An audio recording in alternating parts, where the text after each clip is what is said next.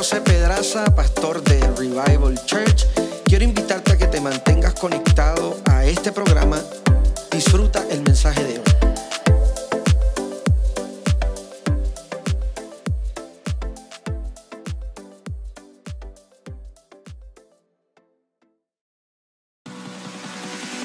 Bienvenidos al podcast de Revival Church. Estamos emocionados por lo que sabemos que puede ser producido en usted por medio de la palabra de Dios. Manténgase conectado y suscríbase a nuestro canal. Verso número 17 al verso número 23. Éxodo capítulo número 33, verso 17 al verso número 33. Dice la Biblia de la siguiente manera, a la gloria del Padre, del Hijo y del Espíritu Santo. Amén. Y Jehová dijo a Moisés, también haré esto que has dicho por cuanto has hallado gracia en mis ojos y te he conocido por tu nombre. Él entonces dijo, te ruego que me muestres tu gloria. Y él respondió, yo haré pasar todo mi bien delante de tu rostro y proclamaré el nombre de Jehová delante de ti. Y tendré misericordia del que tendré misericordia y seré clemente para con el que seré clemente. Mas no podrás ver mi rostro porque no me verá hombre y vivirá. Y dijo aún Jehová, he aquí un lugar junto a mí y tú estarás sobre la peña.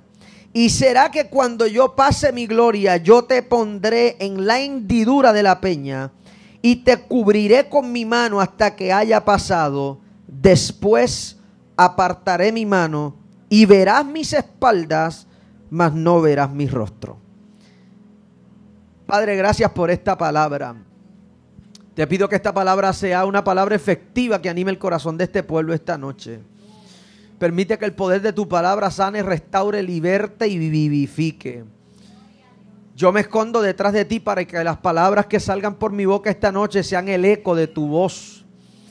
Y que tú puedas restaurar a través de esta palabra y que podamos salir de aquí con rostros resplandecientes diciendo que te vimos cara a cara y fuimos transformados para siempre. En el nombre de Jesús. Amén. Y amén. Puede sentarse por favor esta noche. Tengo 42 minutos 56 segundos en el reloj. Yo voy a hacer todo mi trabajo esta noche. Fui a la Biblia en esta ocasión pensando en algunas cosas, pidiéndole al Espíritu Santo que hablara a mi corazón para compartir la palabra de Dios a usted en este día. Y dentro de muchas cosas que estuve considerando para el sermón de esta noche, el Espíritu de Dios comenzó a tratar con mi corazón acerca de algunas cosas bastante particulares que llamaron mi atención. Y aunque usted, si usted es miembro de esta casa, usted sabe que yo no soy un fanático predicador del Antiguo Testamento. La razón de eso es porque no, no es que tengo partes favoritas de la Biblia, sino que creo que en el Nuevo Testamento está encerrado de una manera más simple y de una manera muy poderosa el resumen de toda la Biblia.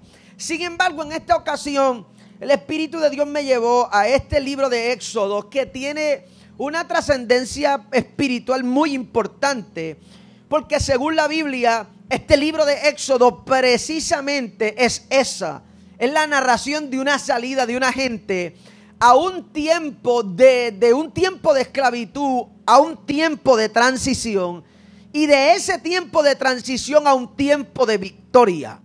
Escuche, Dentro de este proceso de transición hay varias cosas ocurriendo en la vida de esta gente. Esta transición no tiene nada que ver con el lugar donde ellos están. Esta transición tiene que ver con el lugar hacia donde van. Y la razón por la que se hace tan complicado ese proceso de transición es porque todos los elementos de esa transición están siendo estrictamente controlados por la mano de Dios. ¿Sabe? Yo tuve que aprender hace algunos años atrás en la vida mía que aún las cosas que yo no entiendo acerca de la vida, entendiendo que Dios es un Dios omnisciente, o sea que Dios sabe todas las cosas, para mí fue fascinante entender que todos los procesos de mi vida, aún las cosas que yo creo que son incidentales en mi vida, son cosas que están siendo controladas por la misma mano de Dios. Cuando yo comencé a entender que la mano de Dios estaba sobre cada una de las áreas de mi vida, en vez de quejarme tanto, comencé a dar alabanza a Dios porque descubrí que aún las cosas nocivas de la vida tienen la intención de aportar al destino que Dios ha determinado para la vida de todos nosotros. En este tiempo de transición, según como la Biblia lo describe, esta gente están transformando su manera de pensar. Ahora, yo quiero que usted note algo bastante interesante en este hecho. Y es el hecho de que en esta transformación de pensamiento, ellos tienen que entrar en una conciencia distinta. Note que estoy usando palabras muy escogidas para explicar esta idea.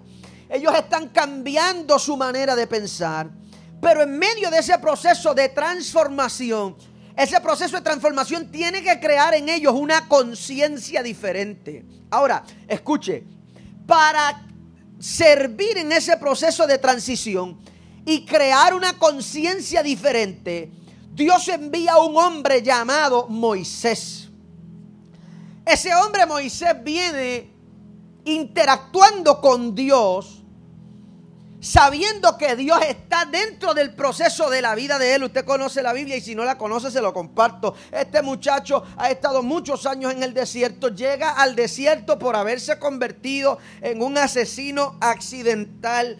Y allí cuando la vida lo lleva al desierto, Dios lo está esperando y él no lo sabe. Él no sabe que los procesos catastróficos de la vida de él lo están acercando al destino profético que Dios ha determinado para él. Él piensa que estas cosas malas de la vida van a dañar su propósito de vida sin saber que en vez de dañar el propósito de su vida lo van a acercar a ese propósito de vida. Alguien tiene que, alguien tiene que darle gracias a Dios por esas cosas que usted y yo pensábamos que nos iban a hacer daño y al final del día nos están haciendo bien. La Biblia dice que a los que aman a Dios, esto yo lo digo todo el tiempo en esta casa, pero tengo que decirlo esta noche. A los que aman a Dios, todas las cosas le ayudan para bien. La Biblia no dice los que son miembros de una iglesia. La Biblia no dice los que diezman en la iglesia. La Biblia no dice los que levantan las manos en la iglesia. La Biblia no dice los que gritan en la iglesia. La Biblia dice que los que aman a Dios, todo aquel que tiene un corazón dispuesto, abierto, disponible para Dios. La Biblia dice que a esa gente todas las cosas que viven le obran para bien. Ahora, escuche porque esto es importante para mí. Esta gente conocen a Dios y están conscientes de que Dios está en todos los lugares donde ellos están. Ahora, eso se le conoce como omnipresencia y ese es uno de los atributos de Dios. La omnipresencia sugiere la idea de que Dios está en todas partes. Ahora, cuando yo comencé a pensar y comencé a leer y a estudiar para traer el sermón de esta noche, comencé a darme cuenta que Dios está en todas partes, pero Dios no se manifiesta en todas partes.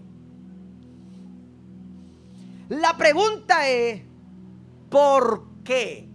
Si usted mira la Biblia, la, omnipresencia sugiere esta idea de que aún en los procesos de la vida de todos nosotros, Dios está. En los buenos Dios está. En los malos Dios está. En las puertas abiertas Dios está. En las puertas cerradas Dios está. La pregunta es, ¿por qué no? ¿Por qué en todos los lugares donde Dios está, Dios no se manifiesta? Yo no sé si usted se ha hecho esa pregunta, pero comencé a pensar y descubrí que existe, eh, según la Biblia, dos requisitos fundamentales para que ocurra una manifestación de Dios. La manifestación no es otra cosa sino la manera en la que Dios se hace sentir en medio de un lugar donde Él ya está. No sé si usted, ha estado en esos procesos en la vida donde usted tiene conciencia de que usted no está solo, pero usted no puede sentir nada, no puede percibir nada, El proceso no le da espacio para que usted tenga confianza acerca de nada, aunque usted sabe que usted no está solo en el proceso. Y yo comencé a pensar cuáles podrían ser esas razones por las que Dios puede estar en todas partes y no manifestarse en todas partes. Y descubrí que en diferentes historias en la Biblia, en la mayoría de las ocasiones donde Dios está, pero todavía Dios no está manifestado. O sea, está esta gente aquí en un estado de inconsciencia, pensando que están huyendo de un hermano gemelo. Estoy hablándole de la historia de Jacob. Llegan aquí, hay un muchacho en la Biblia que se llama Jacob, llega a un lugar, Génesis capítulo 28, llamado la campiña del Tabor, y él llega a este lugar, se está haciendo de noche, se acuesta a dormir, tiene un sueño. En el sueño hay una escalera que toca el cielo y toca la tierra y ángeles que suben y bajan en la escalera. Él se despierta, Génesis capítulo 28, verso número 16 al 18, él se despierta del sueño y dice estas palabras. Dios estaba aquí y yo no lo sabía. ¿Qué lugar es este? Este lugar no es otra cosa sino casa de Dios y puerta del cielo. Ahora, escuche, Dios siempre había estado allí. Dios no solamente estaba en la campiña del Tabor, Dios venía con Jacob mientras Jacob venía corriendo. Lo que pasa es que Dios no se había manifestado. Y esa falta de manifestación hacen pensar a Jacob que de donde él viene, él viene solo. Ahora, descubrí que en el Antiguo Testamento, en la mayoría de las historias, donde ocurre una manifestación repentina de Dios, sin que haya ningún tipo de conciencia de parte de la persona que va a ser encontrada por Dios. El requisito para esa manifestación siempre es un quebrantamiento. El patrón del Antiguo Testamento es gente quebrantada, gente saliendo de lugares, gente sintiendo que está, gente sintiéndose perdida en la vida, gente que se encuentran desesperados por no saber a dónde van y automáticamente allí Dios se manifiesta buscando que esta gente que tienen un destino más grande que el que ellos piensan, que tienen un propósito de vida más profundo del que ellos creen, logren entender que aunque las cosas de la vida han sido difíciles, Dios había estado aquí todo el tiempo. Y era cuestión de un poco de tiempo para descubrir que esto que parecía un accidente es parte de un plan de un Dios que tiene escrito cada uno de los días de la vida, si usted vino a adorar al Señor, tiene que hacer algo ahora. Todos los días de mi vida están escritos en el libro de Dios. En el Antiguo Testamento, esto es gente que no tiene la conciencia de que Dios está aquí. Ahora, en el Nuevo Testamento, en más de una ocasión, existen momentos de oscuridad. Esos momentos de oscuridad son esos lugares donde uno sabe que Dios está, pero Dios no se manifiesta.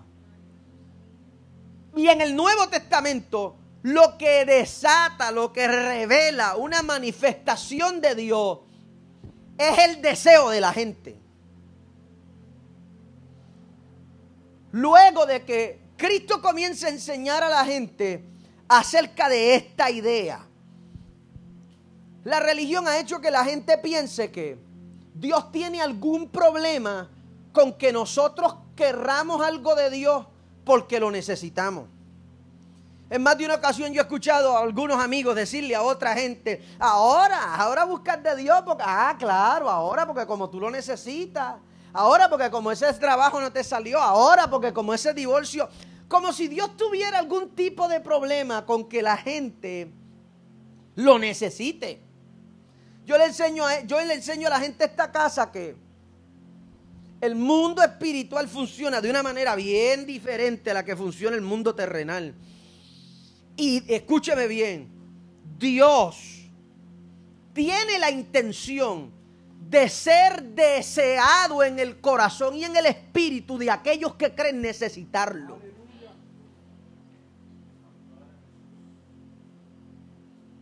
Es más, la Biblia pone esto en un punto tan importante que cuando el apóstol Pablo le está enseñando a la iglesia de Filipo acerca de los dones del Espíritu, le dice a esta gente que los dones del Espíritu son para ser deseados, para ser anhelados. Como si el apóstol Pablo estuviera sugiriendo la idea de que la idea de Dios con relación a su presencia es que nosotros nos sintamos atraídos a ella y que al nosotros acercarnos a momentos como este,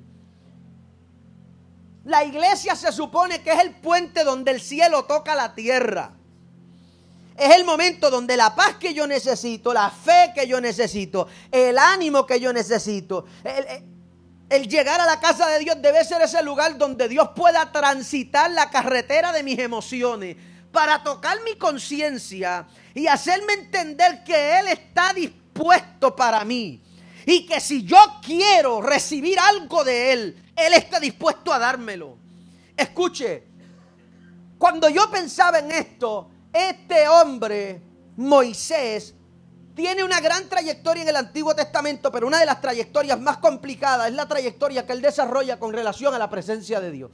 Porque nadie antes de Moisés podía explicar este tipo de intimidad al que Moisés tiene que ser expuesto con relación a la presencia de Dios.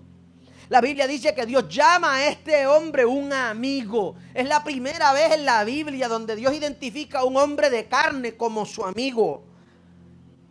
Y en este capítulo número 33 es Moisés en ese proceso de transición, hablándole a Dios y pidiéndole a Dios algo justo. Moisés lleva mucho tiempo caminando con este pueblo, escuchando una voz sin ver nada. Moisés lleva mucho tiempo dirigiendo este pueblo por una voz, sin tener solamente evidencias. Pero Moisés ahora le dice al Dios, yo, yo quiero ver tu rostro. Esto es algo justo, gente. Es justo. Yo le enseñaba a alguien en estos días que hay una gran diferencia entre la igualdad y la justicia. Aunque la gente piensa que es lo mismo, la verdad es que no lo es. Si yo tomo de manera hipotética dos botellas de agua, ser igualitario es tomar esas dos botellas de agua y darle una a Elber y darle una a Yareli. Yo estoy siendo igualitario. Ahora, lo que estoy ignorando es si alguno de ellos necesita más de una botella de agua para sentirse satisfecho cuando usted y yo somos gente igualitaria, nosotros le damos lo mismo a todo el mundo, aunque eso no satisfaga a la gente. La justicia tiene la intención de mirar qué te satisface. Y yo divido el agua diferente. En vez de tomar las dos botellas y repartirlas iguales, digo, espérate, Elber con esa botellita de agua no se va a llenar y Yareli se va a llenar con un chispito de agua. Déjame darle el chispito a Yareli y darle el resto del agua a Elber y los dos están satisfechos. Eso es justicia. Es justo que Moisés le pida a Dios, habiendo caminado a ciegas tanto tiempo, déjame ver tu rostro. Este momento va a marcar la vida de Moisés para siempre. Porque la Biblia dice que Dios le da unas palabras un poco crueles acerca del desenlace de la historia. Y Dios le dice a este muchacho, mira, tú no vas a poder ver mi cara porque es que hay tanta santidad, tanta perfección en mi cara que si tú ves mi cara tú vas a caer muerto. Pero vamos a hacer una cosa. Ahí hay una piedra. Los teólogos piensan que en este momento, en este lugar del monte donde él se encuentra, alejado del lugar común donde Dios y él se encuentran normalmente, él está cerca de una cueva y Dios le sugiere una idea un poco cruel a mi entender porque Moisés le está pidiendo a Dios ver su rostro y Dios le ofrece mostrarle la espalda. ¿Qué clase de Dios es ese que cuando tú le pides, óyeme, piensa por un momento, ¿qué clase de Dios puede ser este? que cuando Él te pide todo lo que te pide, tú lo haces al pie de la letra, pero cuando tú le pides, lo único que le pide Moisés es, déjame ver tu cara. Y Él le dice, mira, lo más que yo puedo hacer por ti es darte la espalda. ¿Qué clase de Dios tú le pides gloria y te entrega una piedra? Empecé a predicar hace unos minutos. ¿Qué clase de Dios tú le pides ver su rostro y te da la espalda? ¿Qué tipo de Dios es este que está tratando de una manera tan descabelladamente cruel a un hombre que ha sido fiel en la, en la intención de su corazón? Esto es sencillo. Dios está buscando despertar el deseo de en el corazón de Moisés para vivir en una manifestación constante de la presencia de Dios. Mire esto, la Biblia dice que las instrucciones que Dios le da con relación al particular son las siguientes. Mira, yo te voy a poner sobre esa piedra. Y en esa piedra está, hay una hendidura, hay un hueco en esa piedra. Y lo que vamos a hacer es lo siguiente. Yo voy a pasar delante de ti. Tú no me vas a poder ver la cara, me vas a ver la espalda. Cuando yo pase delante de ti, yo te voy a esconder. Pero, ¿qué es esto? O sea, yo leí este verso de la Biblia y yo dije, pero ¿qué es esto? Él lo que le está pidiendo es ver algo más y Dios lo quiere esconder. Pero ¿para qué me vas a esconder si yo quiero ver algo? Yo te voy a esconder en la hendidura de la peña yo voy a poner mi mano, o sea, no es que me vas a esconder, no es que me vas a dar la espalda, es que me vas a esconder, me vas a dar la espalda y me vas a cubrir el único hueco por donde yo puedo salir o por donde yo puedo mirar.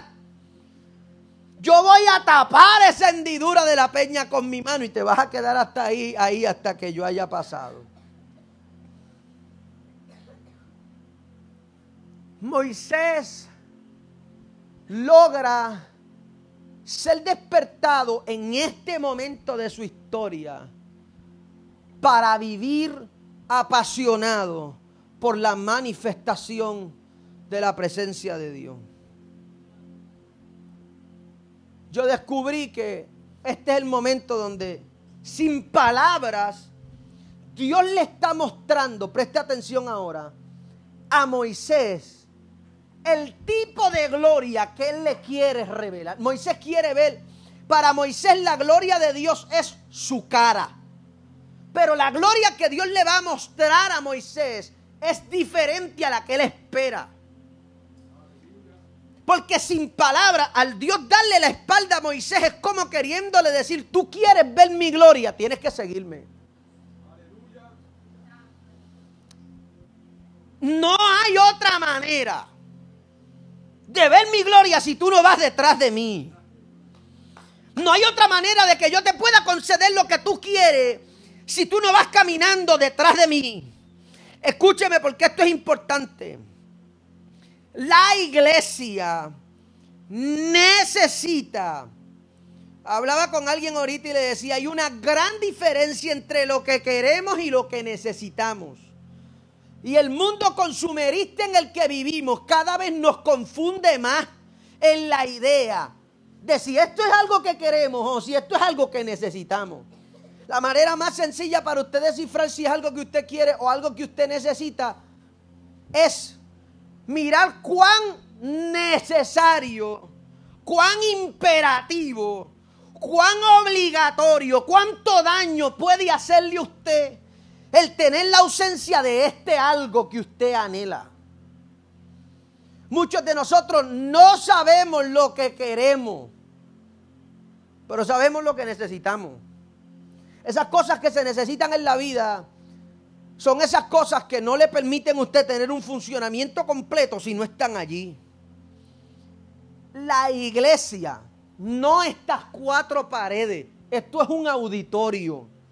El altar, no este muro de cemento. Esto es una plataforma. La iglesia es la gente. El altar es el corazón. Cuando la iglesia comience a romper los preceptos religiosos de idolatría fundamentada en las cosas que nosotros hacemos, la iglesia comenzará a entrar en un factor valorativo importante que es súper necesario que comience a ocurrir. Escúcheme porque esto es importante. La iglesia necesita la manifestación de un Dios vivo. La manifestación de Dios en la vida de la gente no es opcional en la vida de alguien que vive necesitado de que Dios irrumpa en los procesos de vida en los que vive.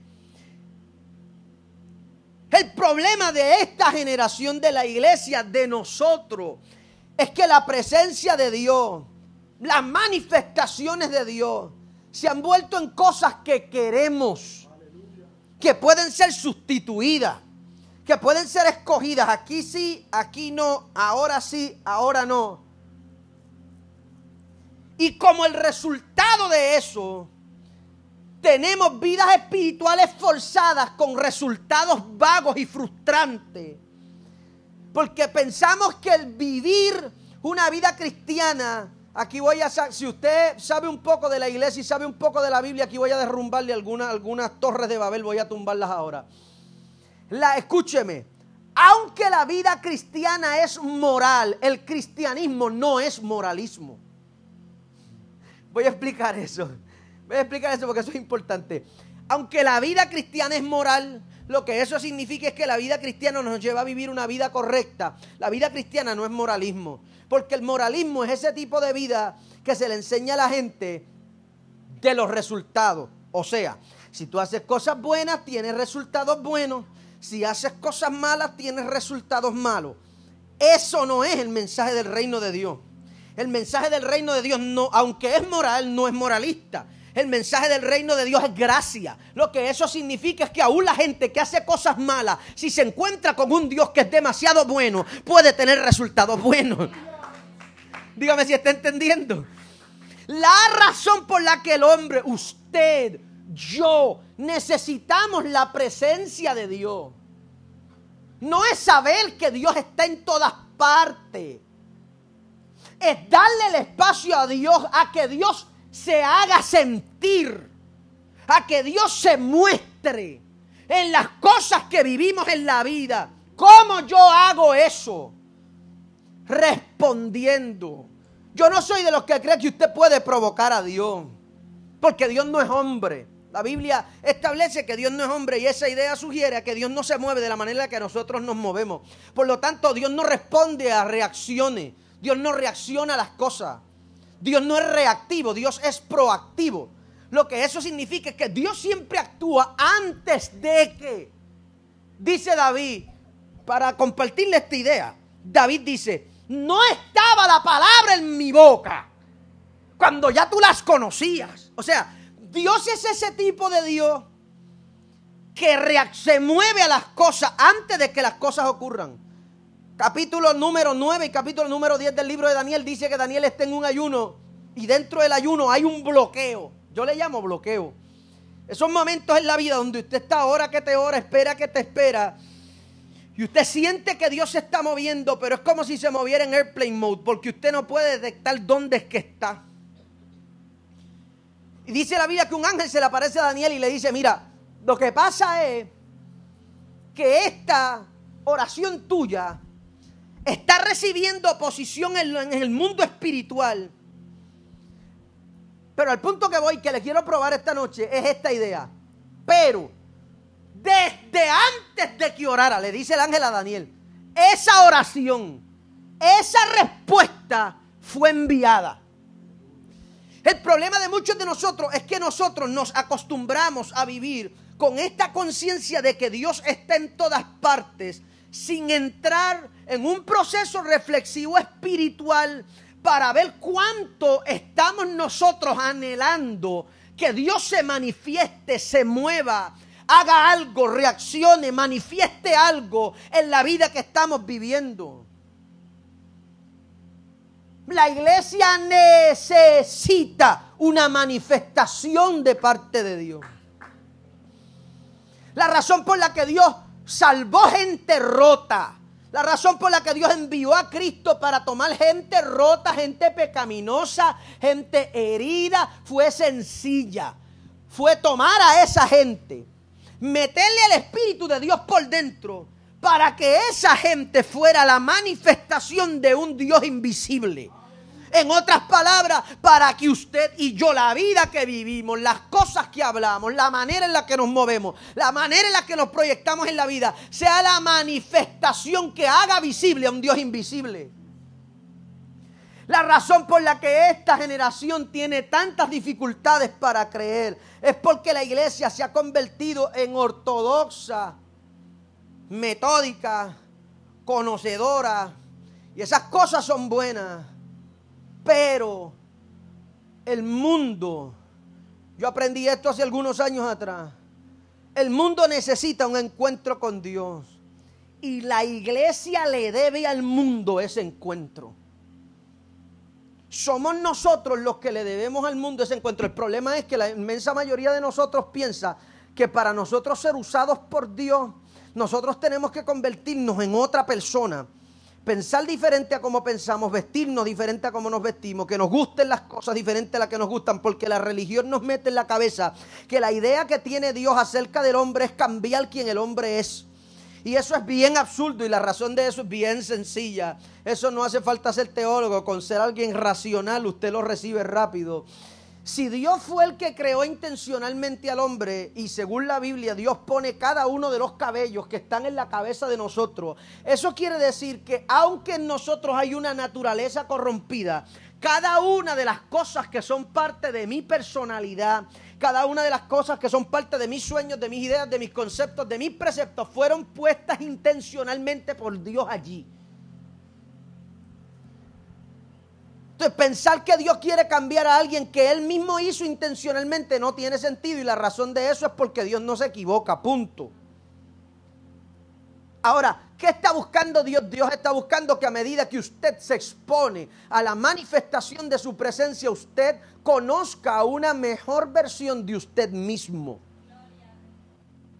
Dios no quiere convertirte en nadie más, Dios quiere convertirte en la mejor versión de ti mismo cuando tú internalizas esa idea a la hora de tú acercarte a la presencia de Dios, es sencillo.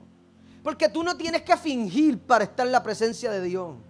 Hablaba con alguien y me decía, eh, estaba conversando con alguien y me decía, es que no podemos abusar de la gracia. Y tuve que parar, iba, estábamos hablando y tuve que parar la conversación y le dije, para tu momento, de la gracia no se puede abusar, por eso es gracia.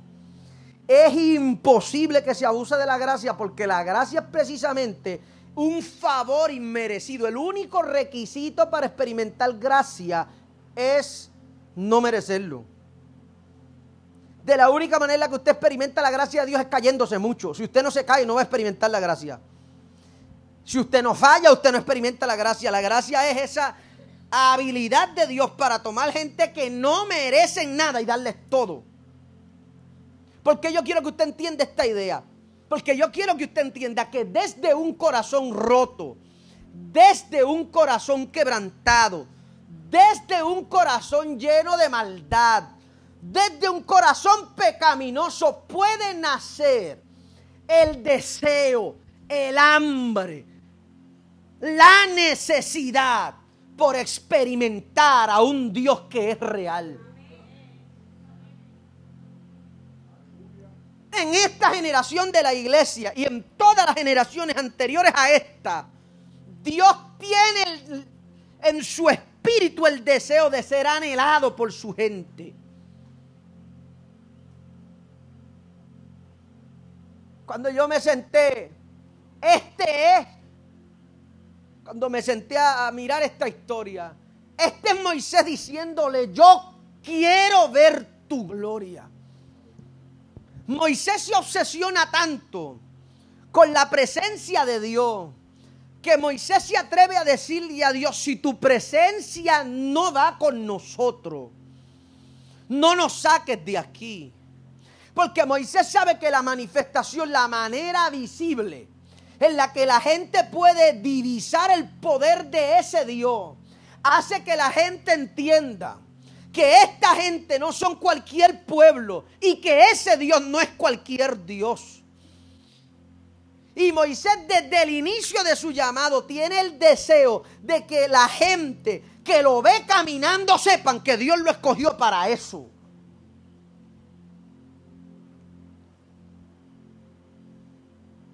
Pensaba yo hace algunos días preparando este sermón y pensaba en esta idea que es mucho más poderosa y mucho más profunda de lo que usted piensa. Porque aún Cristo, siendo el mismo Hijo de Dios,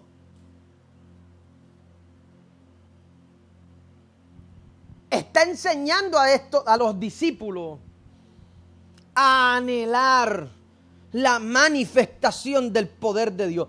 Escúcheme, es tan poderoso desde el inicio del ministerio de Jesús que estando Jesús siendo bautizado, comienzan las manifestaciones visibles de un Dios invisible. ¿Por qué yo quiero compartirles esto? Porque yo sentía que era urgencia de parte de Dios para mí compartirles esto. A quien único satisface una vida correcta cristiana es al que la vive.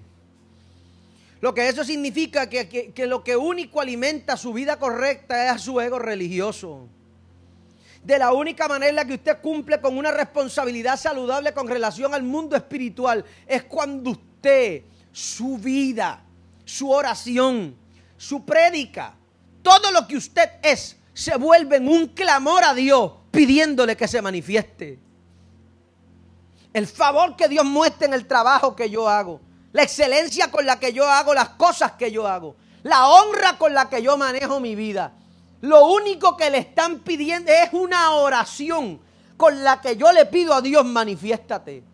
Haz que la gente vea que hay algo diferente aquí manifiéstate. Haz que la gente entienda que esto yo no lo estoy haciendo porque yo quiero hacerlo. Manifiéstate. Yo no estoy buscando el ego personal, yo estoy buscando que la gente entienda que esto tiene que ver contigo, que tiene que ver con quien tú eres, con tu carácter, con tu deseo hacia la gente, con el tipo de vida y el tipo de futuro que tú puedes darle a gente rota y quebrantada. Pensaba, 8 minutos 59 segundos.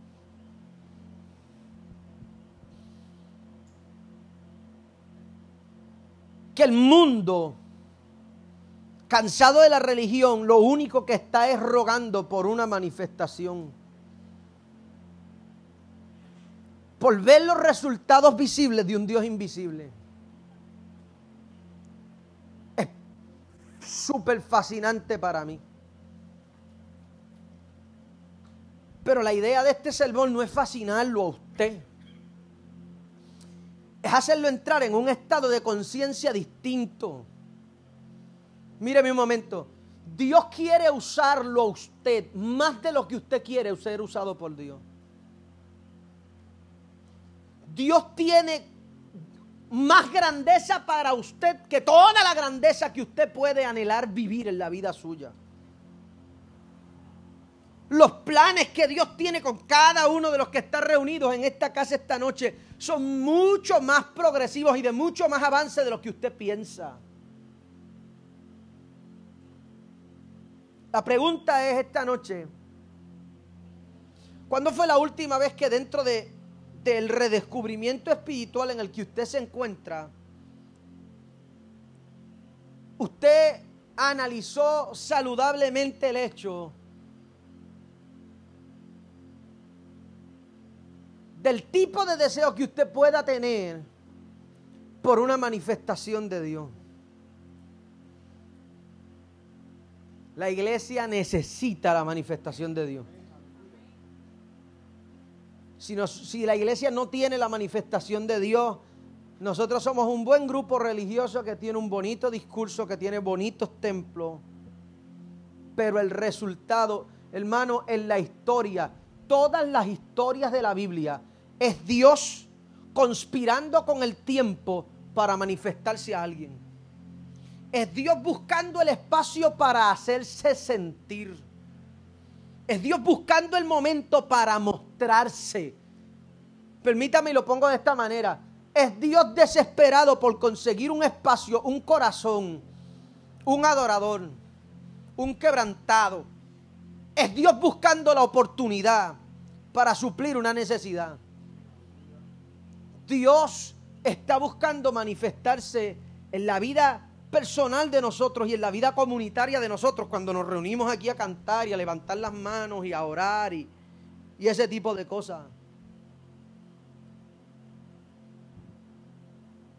Hace algunos años atrás, me quedan seis minutos, estoy on time.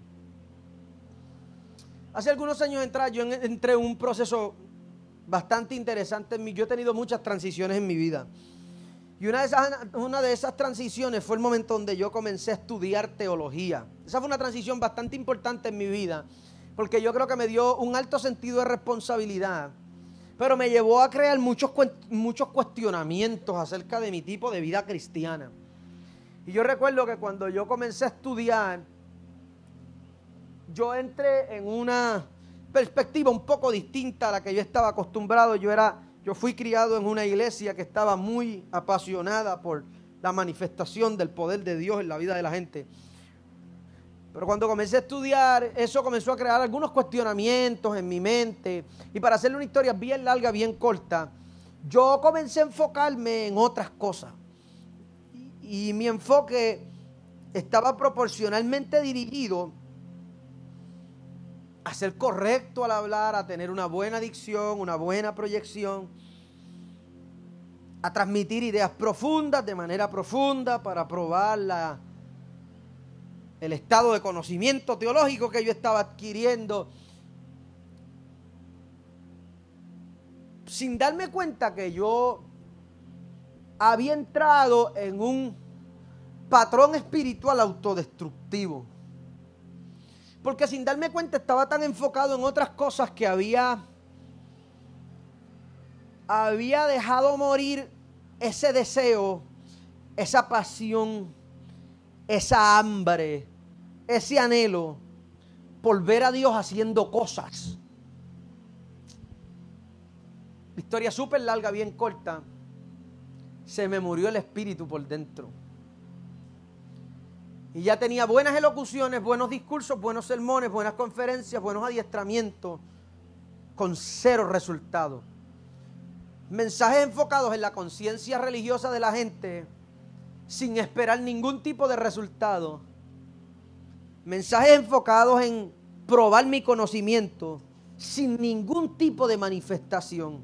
Y cuando yo abrí los ojos, me di cuenta que no solamente mi ministerio había cambiado, yo me estaba muriendo por dentro. Pero ¿qué pasa? Era demasiado orgullo, el conocimiento me había, había despertado demasiado orgullo como para reconocerlo. Hasta que luego de algún tiempo luchando con una insatisfacción santa, creo yo, una santa indignación, se despertó en mi corazón porque yo comencé a entender que no era posible. Que aunque el mensaje de Dios debía ser profundo y debía ser poderoso, pero Dios tiene la intención de dejarse sentir. Y Dios comenzó a trabajar con mi manera de pensar y con mi corazón y me empezó a entrar en una conciencia distinta porque yo comencé a pensar cómo le voy a robar yo a Dios la oportunidad de dejarse manifestar. Mi, mi mente comenzó a cambiar, yo comencé a retomar hábitos que había abandonado, yo comencé a entrar en otro tipo de dinámica espiritual que yo había dejado atrás porque estaba tan enfocado en leer, en leer, en leer, en volverme un erudito y un buen estudioso que había dejado morir al espíritu. Y fue allí donde yo comencé a pedirle al Señor que despertara el deseo en mi corazón, que pusiera hambre en mi espíritu, esa necesidad inherente por ver a Dios manifestado, por ver un resultado de las palabras que yo hablo, de los sermones que predico, de la vida que vivo.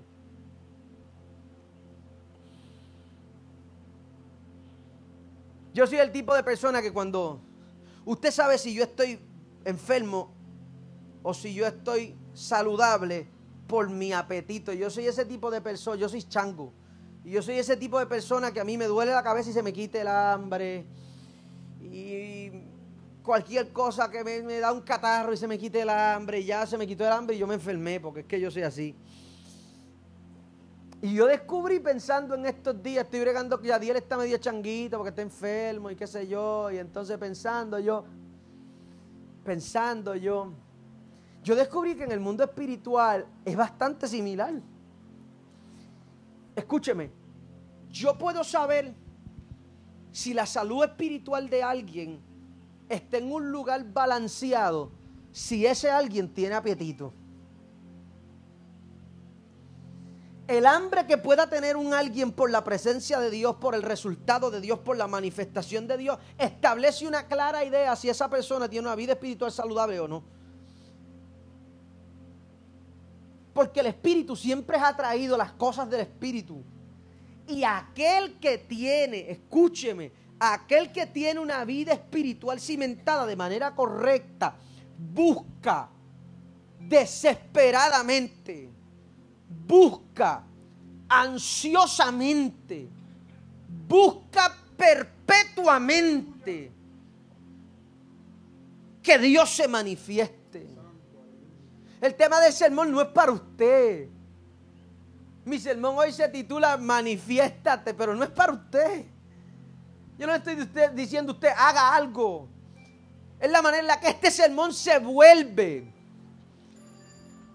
este sermón se vuelve una oración. Este sermón se vuelve el resultado de alguien que meditando dentro de sí le decía al Señor, yo necesito que tú, tú tienes que manifestarte en esta iglesia. Yo no quiero tener una iglesia sin la presencia de Dios. No quiero tener músicos sin la presencia de Dios. No quiero cantantes sin la presencia de Dios. No quiero predicar un sermón más si no está la presencia de Dios. No quiero que se haga fila de gente sin la presencia de Dios. Yo no quiero que la gente me conozca si la presencia de Dios no está. Si tú no estás conmigo, no vale la pena.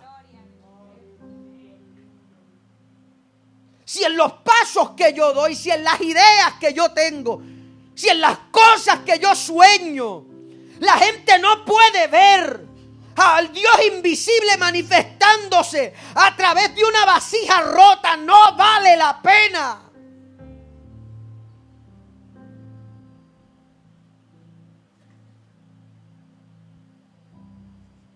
Dios me trajo en este día para despertar el corazón de algunos de ustedes que vienen sintiendo algo por dentro y no logran saber lo que es. Que viven su vida espiritual recordando los buenos momentos donde tú habitabas en la presencia de Dios. Ese es el espíritu tuyo que te está gritando con hambre desde adentro. Tú tienes que entender de una vez, yo no sé si alguno de ustedes, pero en ese tiempo yo decía, yo extraño esos cultos. Yo extraño esas cosas. Yo extraño esas vigilias. Yo extraño esos retiros. Yo pensaba que era la melancolía de un recuerdo, pero la realidad era mi espíritu despertándose con hambre otra vez. Pero claro, ya yo sabía lo que era la presencia de Dios y ahora esta vez era mi espíritu tomando los recuerdos como un bastón para sostenerse y despertarme a mí para entender que Dios quería hacer cosas mejores que las que yo había vivido antes. Que Dios tenía la intención de encontrarse conmigo de manera más profunda de la que se había encontrado conmigo antes. Que el corazón de Dios estaba inclinado, buscando, desesperado desesperadamente el momento por el que yo dispusiera el hambre de mi corazón para encontrarme otra vez con Él.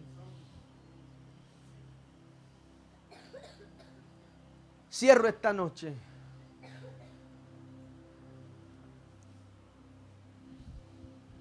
Dios te está buscando. Dios te está buscando en ese rincón del cuarto donde ya no te asomas mucho. Dios te está buscando en esas mañanas de camino al trabajo con el radio prendido y el café caliente. Dios te está buscando allí. Dios tiene la intención de mostrarse a ti y a través de ti. Pedraza, es que tú no sabes las cosas que yo vivo, no las sé y no me interesan y te garantizo que a Dios también tampoco le interesan mucho los errores que tú cometiste porque Él sabía que esto iba a pasar.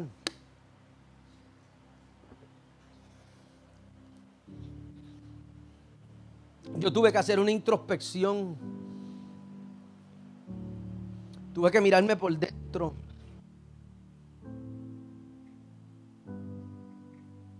Siendo honesto, me di cuenta esta iglesia fue levantada para para quitar todos los tabús y los miedos religiosos que hay en la iglesia. A mí se me enseñó que los ministros no pueden ser honestos porque si los ministros son honestos ponen en tela de juicio su espiritualidad. Pero siendo honesto, mirándome por dentro descubrí que sí estoy apasionado por la presencia de Dios, pero no como aquellos primeros días. Ahora esa pasión se enfocó en otras cosas que no son malas, de hecho son muy buenas. Que no son humanas, de hecho son muy espirituales.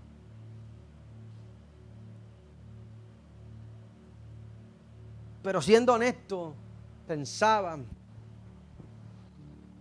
y tuve que decirle a Dios, yo no tengo ese mismo hambre. Las decepciones que yo viví dentro de la iglesia me mataron ese hambre. Las puertas que me golpearon, que yo no esperaba que me golpearan porque yo era muy inocente de corazón, me mataron ese deseo. Yo viví unas cosas de Dios que si yo las cuento parecerían una película. Y cualquiera puede cuestionar mi teología, nadie puede cuestionar mi experiencia. Porque las cosas que viví en intimidad con Dios marcaron mi vida a un nivel tan profundo que si usted no tuvo allí es bien difícil que usted las pueda comprender. Pero se lanzaron en mi vida como cuando alguien, cuando alguien toma un ancla y la echa en el mar en medio de una tormenta. Y la única, una de las únicas razones por las cuales yo no he mirado atrás es por esas experiencias, en esas manifestaciones visibles de Dios. Porque la palabra se me ha querido olvidar. Las promesas han tocado mi corazón. Y hay otras muchas cosas que han pasado dentro de mi vida que me han hecho cuestionar muchas cosas acerca de Dios. Pero son precisamente esas manifestaciones tan personales. Esas veces donde Dios transitó con violencia la carretera de mis emociones. Esas veces donde yo no podía parar de llorar sin poderle explicar a nadie lo que estaba pasando. Esas veces donde yo no podía dejar de hablar en otras lenguas sin poderle explicar a la gente lo que estaba pasando. Esas veces donde yo temblaba desde adentro y la gente no veía nada, pero yo por dentro sentía que me sacudía, como si estuviese pasando un terremoto dentro de mí. Esas fueron las cosas que fueron lanzadas en mi vida como un ancla y que me han sostenido hasta el día de hoy. Y pensando, yo le decía, lo único que yo le oraba a Dios y pensaba era, Señor, yo necesito que tú te manifiestes en el presente de mi vida, en el futuro de mi vida te manifiestes en el baúl de recuerdos de mi vida. Te manifiestes en los días oscuros que vienen de camino. Te manifiestes en los días oscuros que yo necesito olvidar te manifiestes en, esos, en, esos, en esas caídas que yo no puedo sacar de dentro de mí. Te manifiestes en esa falta de fuerza que yo creo que yo tengo. Yo necesito que tú te manifiestes en esa inseguridad que a veces no me deja levantarme.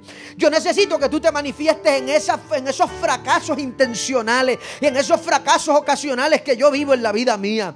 Lo único, yo no necesito iglesias grandes, yo no necesito aplausos, yo no necesito Facebook Live, yo no necesito que la gente me conozca, no necesito predicar buenos mensajes mensajes ni cantar bonito. Yo necesito que tú, tú te manifiestes en lo que yo era, te manifiestes en lo que yo soy, te manifiestes en lo que yo voy a hacer. Porque de la única manera en la que yo voy a poder cumplir el destino que tú determinaste para mí y el propósito de mi vida va a ser mi estilo de vida, es si tú te manifiestas. No importa que tú me metas en la cueva, no importa que me cierres la hendidura de la peña, no importa que tú me muestres tu espalda después que te manifieste y no me dejes solo, después que te manifiestes, aunque no sea como yo espero, aunque no sea lo que yo quiero, aunque no sea lo que yo estoy pensando que va a ocurrir. Lo único que yo necesito es que tú te muestres ahora, di algo, haz algo, muévete de alguna manera, trae a alguien, haz cualquier cosa.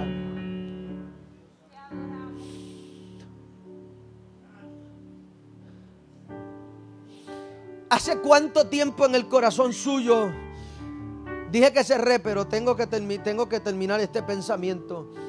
¿Hace cuánto tiempo en el corazón suyo de manera honesta y no religiosa no se despierta un deseo real? ¿Hace cuánto usted no puede despertar en su corazón un deseo por encima de los sentimientos? ¿Hace cuánto dentro de usted, por encima de su estado de ánimo, no se puede despertar dentro de usted una desesperación por ver a Dios haciendo algo. Saludos, soy el pastor José Pedraza, pastor líder de Revival Church Puerto Rico. Estoy súper contento de que usted haya accesado a nuestro episodio de esta semana y le animo a que usted se suscriba a nuestro canal para que de esta manera usted forme parte de la familia extendida de Revival Church escuchando nuestro episodio semanal de la palabra de Dios.